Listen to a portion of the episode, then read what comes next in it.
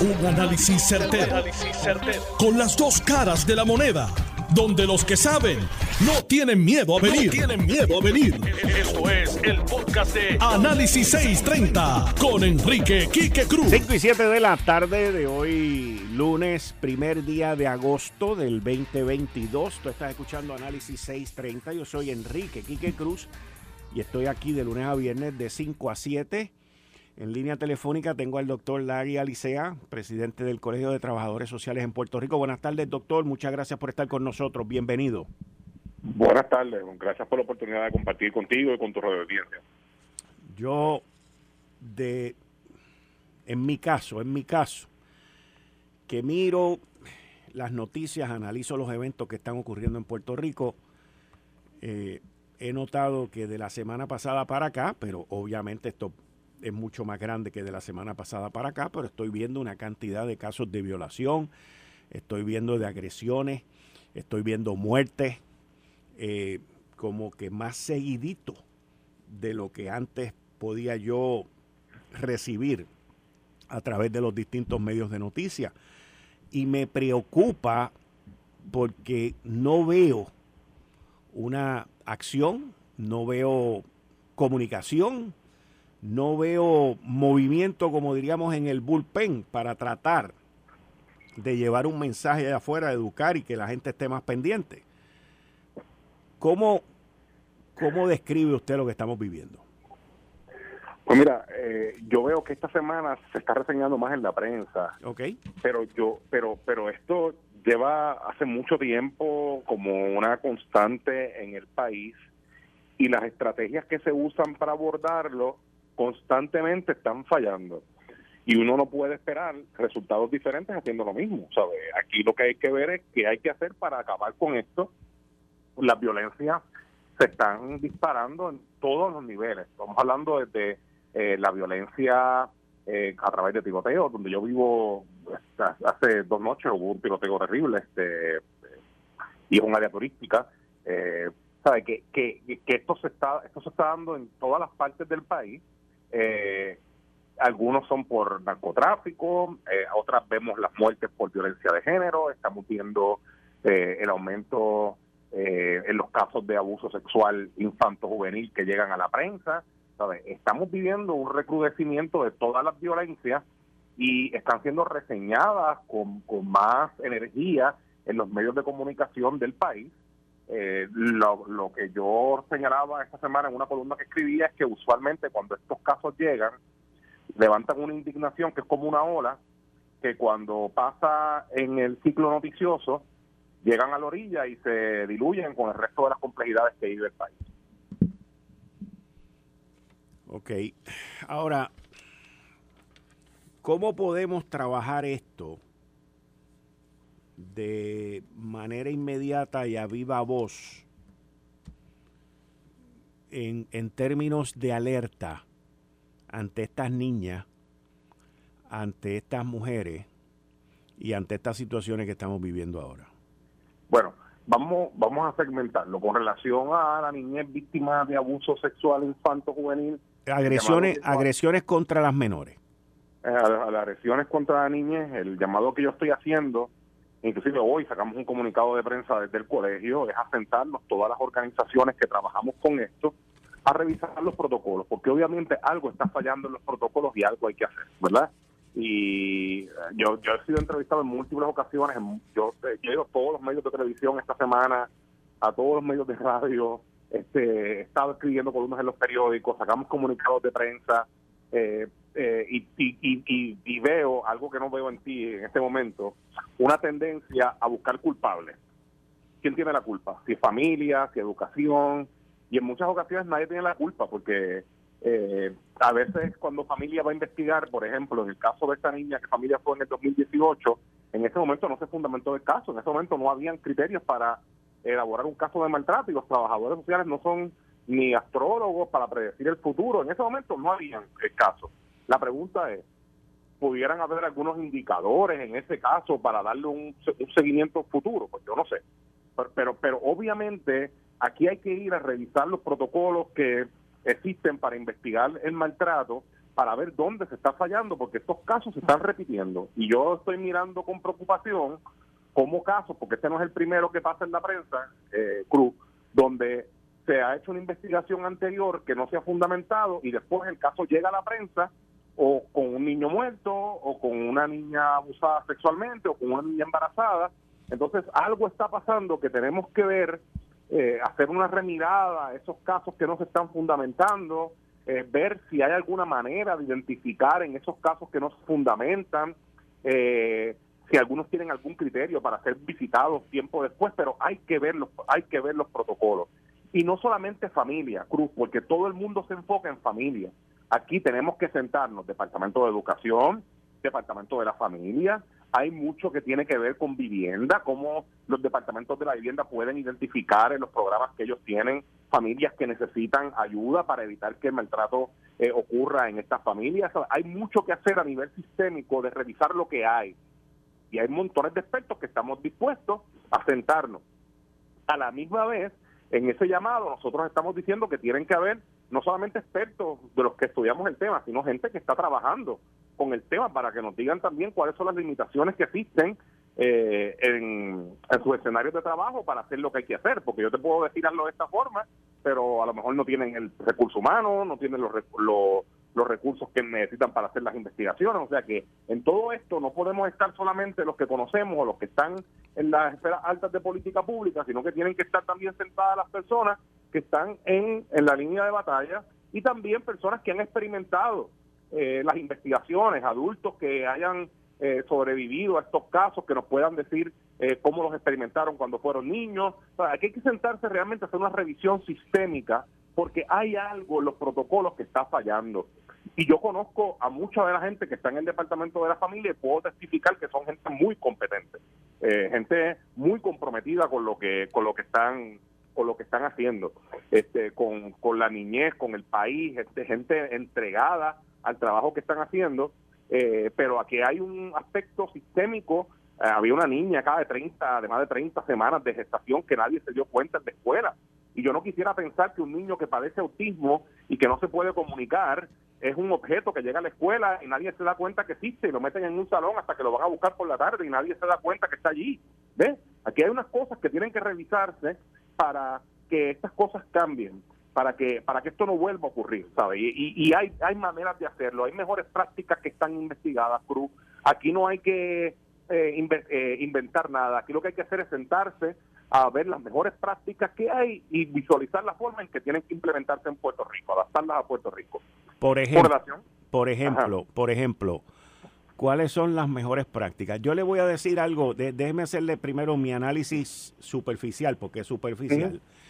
Eh, no soy, no tengo los conocimientos que usted tiene, ni, ni, ni, la, ni la organización que usted representa, pero desde mi punto de vista analítico, yo veo dos cosas así pero por encimita. Número uno, falta del recurso humano para dar seguimiento, número uno. Número dos, falta de tecnología para que ese recurso humano pueda ser más eficiente, más asertivo en dar seguimiento con lo que tiene que hacer. Eso, eso, eso, eso que tú tienes son dos hipótesis muy razonables este, de lo que pudiera estar pasando. Eh, pero de nuevo, aquí hay muchos casos, por ejemplo, donde se intenta culpar a la familia y la familia ni ha tenido el caso ante su consideración. Eh, y aquí, de nuevo, eh, hay que trabajar con todas las agencias que tienen que, interactúan con niñez, que son familia, que es salud, que es este, vivienda, que es educación. ¿sabe? Todas estas todas estas cosas tienen que trabajar. Y otra cosa aquí que hay que trabajar es en la prevención comunitaria. La mayoría de los niños abusados sexualmente son abusados por su familia. ¿Qué implica esto? Que para que un niño abusado sexualmente usualmente sea detectado, que podamos eh, darnos cuenta que algo está pasando, es importante la gente de afuera, la gente de la iglesia, la gente de la comunidad, la gente de la escuela, eh, los familiares que ese niño va a visitar si alguno, o sea, que, que la comunidad sepa identificar cuáles son los cambios de conducta en los niños, eh, cuáles son este, eh, algunas señales de alerta de que algo está pasando, eso es trascendental. Y que también que el país se eduque sobre la sexualidad, Cruz.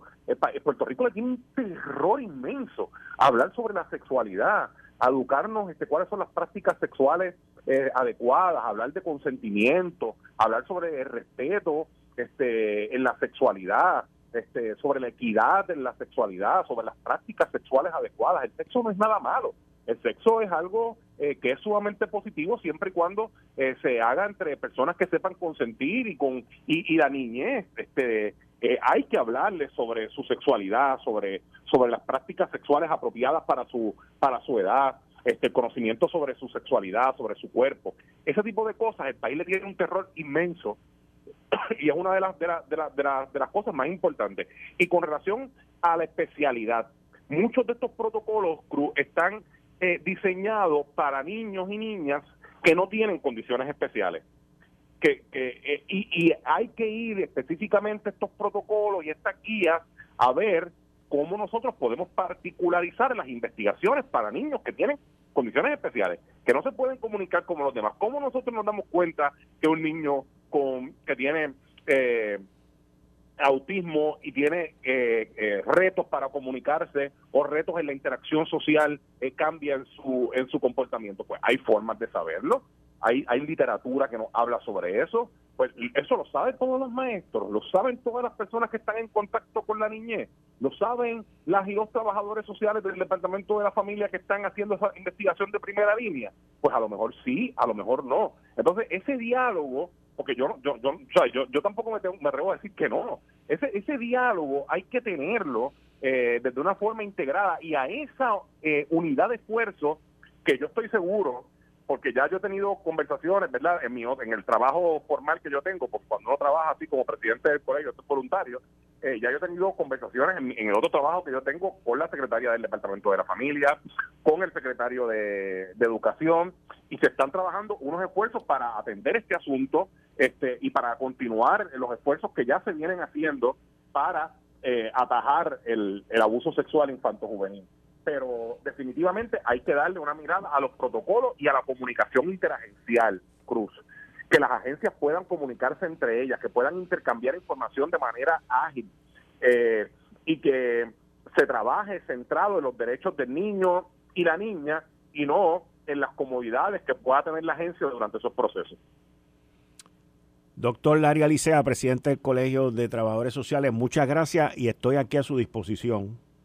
Gracias a usted por la oportunidad de permitirme comunicarme con usted y con su audiencia. Que tenga buenas tardes. Igualmente, buenas tardes. Miren, esta situación nos compete a todos. Aquellos que piensen que viven en una burbuja, que aquí eso no va a pasar, no, eso va a pasar en algún momento a alguien cerca de usted.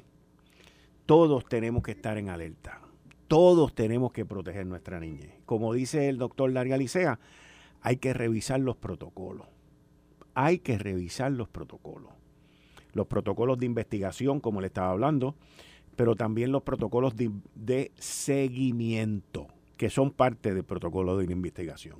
Miren, entrando en otro tema, ayer el negociado de energía eléctrica anunció que van a reducir en la luz 2.75 centavos el kilovatio. Eso es casi un 60% del aumento en el mes de agosto y en el mes de julio, de perdón, de agosto y septiembre. Eso estamos hablando aproximadamente 130, 130 y pico de millones de dólares. ¿De dónde salió ese dinero? Pues existe una cosa que se llama Voodoo Economics. Así mismo, voodoo, como esa cosa que usted ve en las películas, pues más o menos eso es lo que esta gente ha hecho sin tener dinero, sin tener dinero, han agarrado un dinero que nos deben, que nos van a pagar de aquí a un año, otro que los van a pagar de aquí a otro año, y han hecho barbaridades. Yo hoy tuve la oportunidad de entrevistar a Tomás Torres Placa y quiero compartir esa entrevista con ustedes. Vamos a escucharla. Muchas gracias. Saludos, Kike, y saludos a los televidentes y consumidores. Tomás, eh, ¿cómo ha afectado este aumento que la gente lo empezó a recibir en la factura de junio, eh, junio, porque te añadieron unos días de julio ahí también. Desde, el primer trimestre ya ha habido aumento. Pero ahora en el mes de junio y en el mes de julio, ¿cómo, cómo ha afectado esto al consumidor, a la gente? Muy buena pregunta, que Según la orden del negociado, eh, en el mes de junio se dejaron de cobrar 48 millones. espérate. 48 millones. De junio Luma no pudo cobrar 48, 48 millones. Y con luz a más de 30 centavos, la gente no puede pagar. Es incosteable. Es incosteable. Entonces, por eso nosotros insistimos contigo y en los medios en general que había que mitigar esto. Porque no solamente es bueno para el consumidor y la economía, sino para la misma Autoridad de Energía Eléctrica, porque 48 millones menos. ¿Sabes qué? ¿Sabes cómo se detalla en la orden que causó esos 48 millones?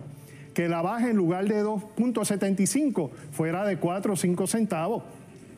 Si esos 48 millones hubiesen entrado. El no haber cobrado los 48 millones nos lleva a una baja de 2.75 que pudo haber sobrepasado. 4 o 5 centavos. Cuatro, Mucho más, 4 o 5 centavos, porque estamos hablando de que es en dos meses. Sí, sí, sí. Y tú necesitas alrededor de 13 millones por mes, 13.3 millones, para mitigar un centavo. Mira, entonces te digo lo siguiente, por eso es importante planificar esto en el largo plazo, no estar de trimestre en trimestre. Por eso es que hemos acuñado la frase de que hay que mitigar, que hay que buscar hasta debajo de las piedras. Porque si no se logran costos sostenibles por debajo de 30 centavos, vamos a decir 25 máximo para los consumidores, esos 48 van a seguir subiendo porque el bolsillo del consumidor puertorriqueño no da para más. Ahora, en la mitigación que se está llevando a cabo y que se anuncia durante el día de ayer, un domingo, para que entrara en el ciclo noticioso del lunes, es solamente agosto y septiembre. Correcto. Y si tú me dices que en julio no pudieron cobrar 48 millones, yo te puedo decir que cuando venga la facturación de julio eso va a estar en los 75, 80 millones, que va a afectar entonces el futuro. Y no solamente eso, Quique, si la proyección de la baja en el costo del combustible no es exacto, o sea que no, se, no baja como se eh, proyectó, proyectó, pues no hay una contingencia porque los 35 millones de fondos FEMA, que eran 45 millones originalmente, que después se bajaron a 35, que el presidente del negociado lo mencionó en una vista en el Senado. Sí, pero nunca, nunca, nunca decía de dónde venían ni cuándo venían. Pues esos 45 millones son un reembolso de fondos FEMA que ya están asignados, pero llegan de aquí a un año aproximadamente. De aquí a un año, o sea que esta gente están cogiendo chavos prestados. Lo metieron aquí. Ajá.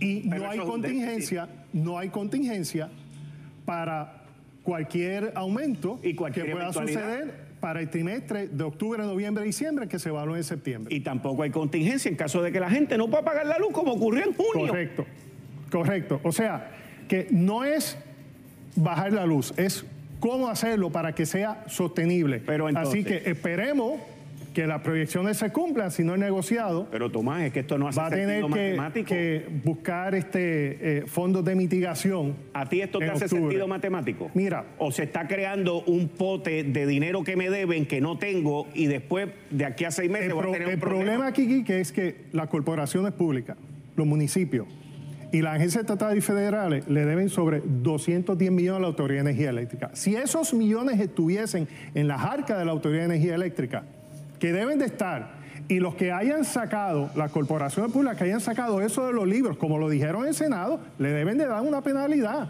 Cuando esos dineros lleguen, que deben de llegar antes de septiembre, pues entonces pues Pero, pudiéramos eh, eh, trabajar con ¿Qué pasó con el dinero que las corporaciones y las agencias públicas le deben a la Autoridad de Energía Eléctrica porque primero Luma saca un documento que dice que le deben 200 y pico millones de dólares, después van allí a una vista pública varios líderes de agencias del gobierno y dicen que no deben nada. Entonces, mal hecho. Pues yo lo sé que está mal hecho, pero ¿qué se va a hacer al respecto? ¿Qué yo haría? Yo le pondría una penalidad bien fuerte a las agencias que borraron eso de sus libros. ¿Tú entiendes que se debe? Pues seguro. Ok, y tú eres miembro de la Junta y tú has visto los Correcto. Tomás Torres Placa, muchas gracias. Tenemos que volver aquí.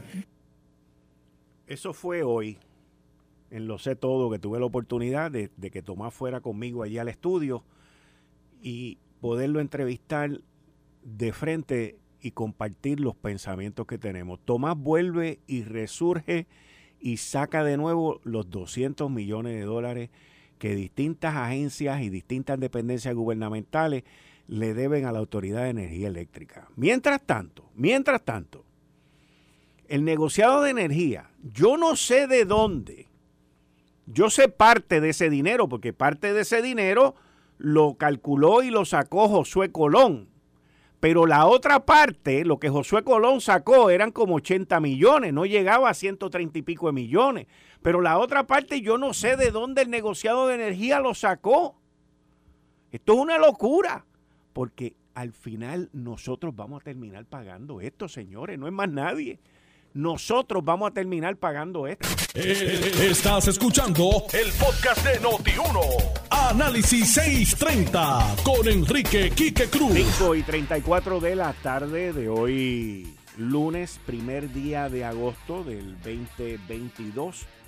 Tú estás escuchando Análisis 630. Yo soy Enrique Quique Cruz y estoy aquí de lunes a viernes de 5 a 7 y como todos los lunes, estoy con el licenciado Julio Benítez. Buenas tardes, Julio. Bienvenido a Análisis 630. Buenas tardes, Quique, y buenas tardes a los radioyentes. Bueno, Julio, aprobaron eh, estos cientos de millones en incentivos. 280 billones de dólares. Correcto. 280 mil millones. Así es. 280 mil millones de dólares para volver a traer la industria de semiconductores de regreso a los Estados Unidos. Esto nace por la pandemia, esto nace por la situación geopolítica que hay con China, inclusive la situación que se está viviendo hoy, hoy, porque a Nancy Pelosi le ha dado con ir a Taiwán.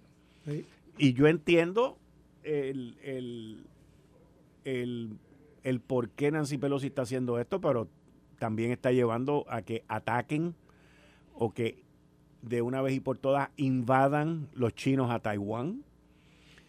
Eh, y se cree un, segundo frente de batalla, porque está el de Ucrania y Rusia allá, y entonces ahora sería acá Taiwán. Y los Estados Unidos ha dicho que, y el mismo Biden ha dicho, ese no es el tema, el tema son los chips y los semiconductores, pero tiene, que, tiene que ver, están relacionados. Sí. Y, Biden ha dicho que si invaden a Taiwán, que los va a defender, como si fueran parte del tratado de, de, el North American eh, Atlantic Treaty, el tratado, como si fueran miembros de NATO, que hay una hay una cláusula de no agresión o de defender a cualquiera que ataquen, pues aquí este ha dicho que si pasa con Taiwán algo parecido, que él va a defender a Taiwán.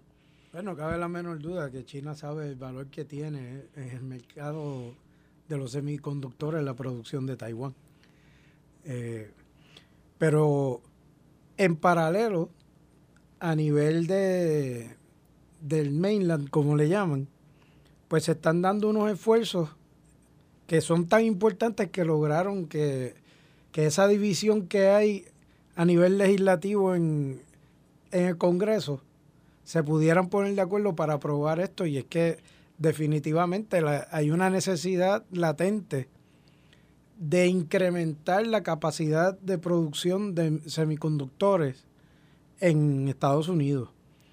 Eh, actualmente, Estados Unidos a nivel de diseño es quien más adelantado está en el campo de los semiconductores. Pero no es, eso no va a la par con lo que se produce de, estos productos a nivel de, Estados Unidos.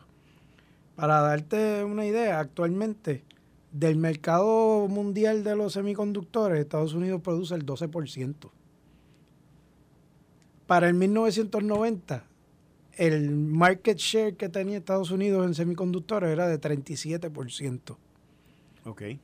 Eh, obviamente, pues es reflejo de, de, la misma estrategia esta, ¿verdad? De, de globalización donde, pues, buscando dónde es más barato producir, se fueron sacando offshore todo este tipo de, productos que de alguna manera tienen un impacto eh, bastante latente en el ambiente, los sistemas de producción, al igual que pasaba con, el ingrediente activo de las medicinas.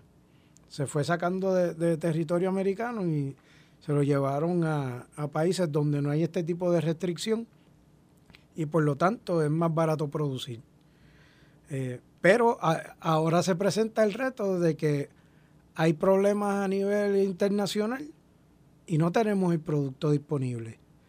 Eh, y el cliente número uno en los Estados Unidos de este tipo de productos es nada más y nada menos que el Departamento de la Defensa. El cliente número uno. Ese es el cliente número uno. Pero yo me imagino, pienso yo, que el Departamento de la Defensa de los Estados Unidos tiene su allotment, su allocation, su reserva prioritariamente por encima de cualquier otra industria en términos de los semiconductores que las compañías que trabajan para el Pentágono necesitan. Esa es mi imaginación. No, no cabe la menor duda de que ellos tienen una un, poder porque de... Es una, porque es una cuestión de seguridad nacional. Sí, sí. definitivamente tiene un poder de contratación mucho mayor que, cualquier otro. Igual, e, ese poder, ¿tú sabes cuándo lo vimos? O sea, el poder de, de la seguridad nacional de los Estados Unidos lo vimos en dos vacunas. En dos, exacto, exacto. pero fueron dos naciones las que dijeron, esto es así, se acabó. Así mismo. Primero, Israel, que fue la primera. Israel dijo, aquí vamos a vacunar a todo el mundo, porque esto es una cuestión de seguridad nacional. Y se fueron adelante. Ya ellos van como por la quinta o la sexta. ¿Ok? Y segundo, Estados Unidos. Estados Unidos. Y ambos desarrollaron sus vacunas en su industria privada al nivel de que los Estados Unidos invirtió más de 12 mil millones de dólares en el desarrollo de la vacuna, porque mucha gente, especialmente los antivacunas, que todavía existen por ahí, aunque se vacunan, pero dicen que son antivacunas, mucha gente dice, ¿cómo es posible que se haya podido desarrollar una vacuna en un periodo tan corto, que fue aproximadamente como un año, o menos de un año? Bueno, cuando tú tienes una cuenta de banco abierta así y tienes alrededor del mundo a miles y miles de científicos trabajando y haciendo pruebas pagadas por el gobierno de los Estados Unidos. Y de momento de todas esas miles investigaciones que se están haciendo, salen tres o cuatro. Obviamente, e, eso logró que se unieran compañías que compiten entre ellos y trabajaron juntos para buscar la solución. Ese es el poder de la nación americana y del, y del billete porque fue el billete. Y lo más probable también que ese billete provenía de bonos que le vendieron a los chinos. Muy probablemente. Muy probablemente, porque el gobierno de los Estados Unidos forma de está funcionando con déficit. Así es. Y, ¿Y quién le está comprando la deuda? Principalmente se las está comprando China. Entonces, eh, todavía no hemos visto una situación como la que estamos hablando, porque de verdad que no la hemos visto, cuando los Estados Unidos digo, por lo menos en esa parte de la historia yo no la conozco, pero cuando los Estados Unidos entran en la Segunda Guerra Mundial, yo no creo que Alemania era el principal tenedor de deuda de los Estados Unidos en aquel momento. ¿Ves? Y Japón tampoco. No, no lo creo, pero no lo sé. Y lo digo así porque no lo sé. Pero ahora el principal tenedor de deuda americana son los chinos tienen trillones de dólares en deuda americana. Si se forma un conflicto bélico entre los dos, lo primero que yo hago es que dejo de pagarle. Eh, la, situación económica en aquel momento era diferente. Acababan de salir de, la Gran Depresión, ¿te acuerdas? Sí. Eh, y, lo, y, lo, hicieron con esfuerzos de, multiplicar la producción a nivel local. Fue uno de los elementos que ayudó. Eh, en aquel momento. En aquel momento. En, este asunto de los semiconductores, de, la ley que se aprobó, hay 81 billones que son destinados al National Science Foundation, que es una entidad que, se puede considerar como una agencia. Y le provee billetes aquí a la Universidad de Puerto Rico también. Así es. E, e, ese es el brazo que va a ayudar a desarrollar la parte académica. Eh, es uno de, de, esos esfuerzos laterales que, que vienen como parte de, esta ley. Hay 52 billones que van directamente a impulsar la industria de semiconductores. Eh, y cuando hablamos de estas cantidades, no necesariamente es que le vayan a regalar dinero, ¿verdad? A, subvencionar la operación como tal de las empresas.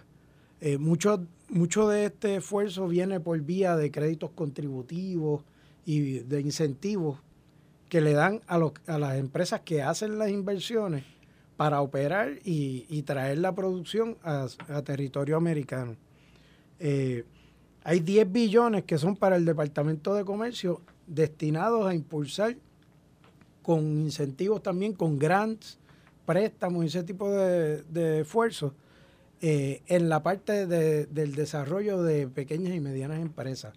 Además de también ayudar en el desarrollo de pequeños institutos, ¿verdad? Eh, unir a la parte académica también en ese esfuerzo. Eh, tú hablaste de, oportunidad para Puerto Rico. Pues mira, se está perfilando que como, como en Estados Unidos la producción de semiconductores se redujo a través de los años, no hay la mano de obra con el conocimiento suficiente para afrontar la avalancha de productos que se quieren llevar a cabo en territorio americano. Han estado hablando inclusive de, hacer visas especiales para atraer personas con el expertise necesario a que vengan a trabajar a los Estados Unidos.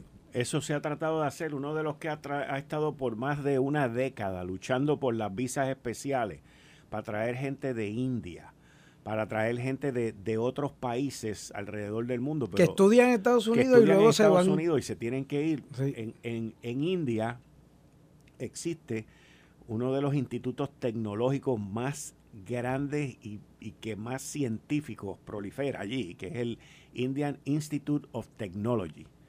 ¿Ok? Y estás hablando de millones de gente.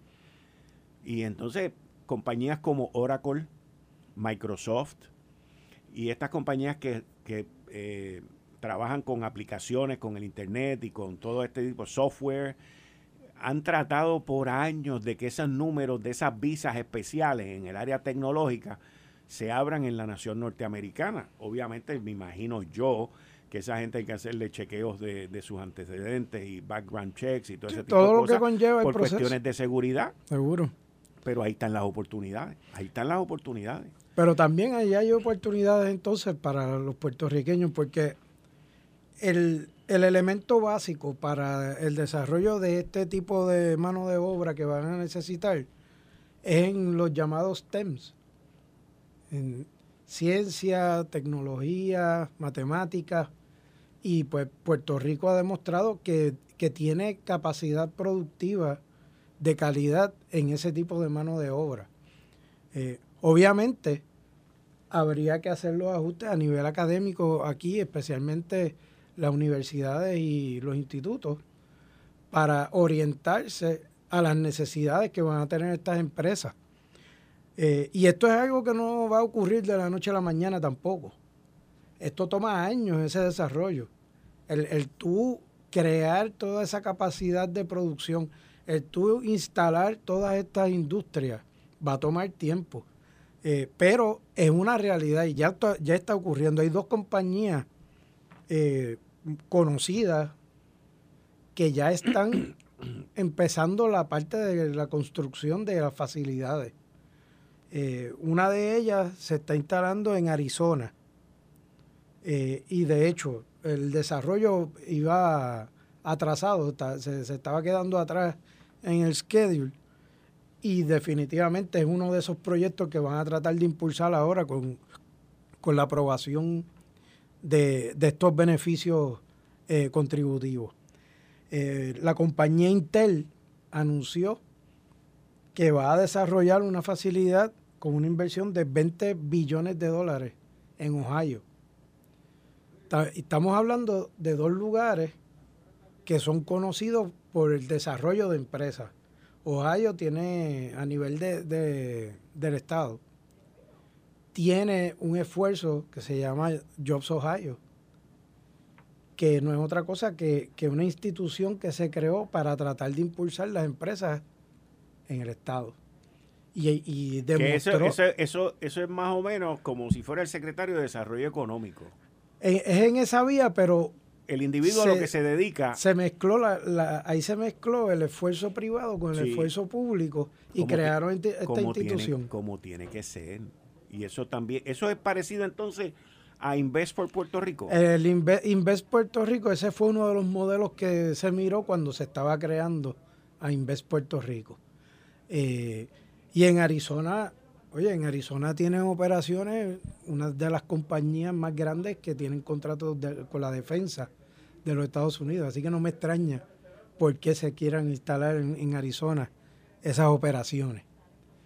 Eh, y esto pues lo, vamos a ver que se van a seguir desarrollando porque ya no es una cosa que se esté planificando, ya es una realidad. Es una realidad que el gobierno va a impulsar este tipo de empresas y que va a destinar los recursos necesarios para para poder retomar ese tipo de operaciones y tener a la mano el producto en los Estados Unidos. Eh, y Puerto Rico, sabiendo que eso va a ocurrir, hay que estratégicamente ayudar a nuestras instituciones para que las próximas generaciones, o sea, en los próximos 10 años, tenemos que desarrollar la mano de obra de Puerto Rico que sabemos que se puede insertar en este, en este tipo de industria, tanto en la fase de diseño como en la fase de manufactura. Aunque la manufactura sea un poco difícil que la traigamos a Puerto Rico por los retos que hay a nivel de costo, pero, sí, sí podemos producir el capital humano para trabajar en ese tipo de, de esfuerzos. Tengo que hacer una interrupción porque tengo una noticia de último minuto. Último minuto. Noti 1630, noticia de último minuto. El gobierno de los Estados Unidos del presidente Biden acaba de anunciar que han matado, han matado al líder de Al Qaeda, el que sustituyó a Osama Bin Laden, y me refiero a Ayman al-Zawari en Afganistán, según una persona familiar con la información y prensa asociada. Se entiende que el presidente Joe Biden le hablará a la nación aproximadamente a las 7 y 30 de la noche. Repito, información provista por prensa asociada. El gobierno de los Estados Unidos ha llevado, ataque un, ha llevado a cabo un ataque aéreo que ha matado al líder de Al Qaeda, Ayman al-Zawari en Afganistán, según personas familiares con la información, y el presidente Biden le estará hablando a la nación aproximadamente a las 7 y 30. Este al-Zawari era el número 2, que estaba cuando estaba vivo Osama Bin Laden y fue quien llevó a cabo, agarró el liderazgo de este grupo terrorista Al-Qaeda y estaba en Afganistán. Continúa. Perdona que te haya interrumpido. pero completamos, completamos el pensamiento. Eh, sería bueno, eh, voy a hacer el esfuerzo para tener una conversación. Eh, vamos a invitar a, a, uno de los estrategas del Departamento de Desarrollo Económico. Vamos. Para, para que hablemos con él del tema, ya que esto está acabadito de aprobar, cuáles son las estrategias que se van a estar desarrollando localmente para tratar de sacarle provecho a esta oportunidad de negocio. Hoy en día ese tipo de fabricación o de manufactura no conlleva tanta gente como antes. Eh, pero eh, es, yo entiendo que para Puerto Rico hay una oportunidad excelente ahora mismo si se trabaja de una manera correcta, eficiente eh, con esto mismo que se están hablando del desarrollo de microredes eléctricas, sí. que se pueda agarrar un sector y dedicarse a eso. Ahora mismo la Junta de Supervisión Fiscal le ha dicho a Desarrollo Económico, a Prisco, que salió en la primera plana del vocero, eh, mira, tú tienes ahí un paquetón de, propiedades. de propiedades vacías y abandonadas, lo cual es verdad. ¿Estoy correcto? ¿Estamos correctos o no estamos en lo correcto? Hay, hay muchos pies cuadrados todavía alrededor de, en el área metropolitana, no, pero alrededor de la isla hay espacio. Pues por eso te digo. Pero entonces ellos lo que le están diciendo es que las demuelan y que salgan de ellas, porque eso debe tener algún tipo de costo, ¿o no? Tiene, tiene costos. Pues, entonces ahí deben haber varios millones de pesos.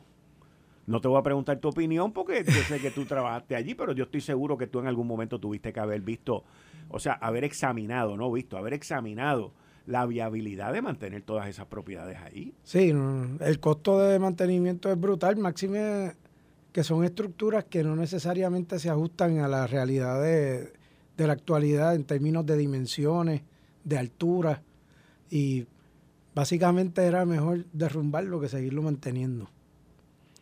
Eh, pero sí, eso, eso tiene que formar parte de la nueva estrategia también. Del departamento y de Prisco. Así o sea, ¿cómo tú vas a seguir haciendo lo mismo que hace 40 años? Te, te pregunto yo, ante un mundo tecnológico que estamos viviendo hoy.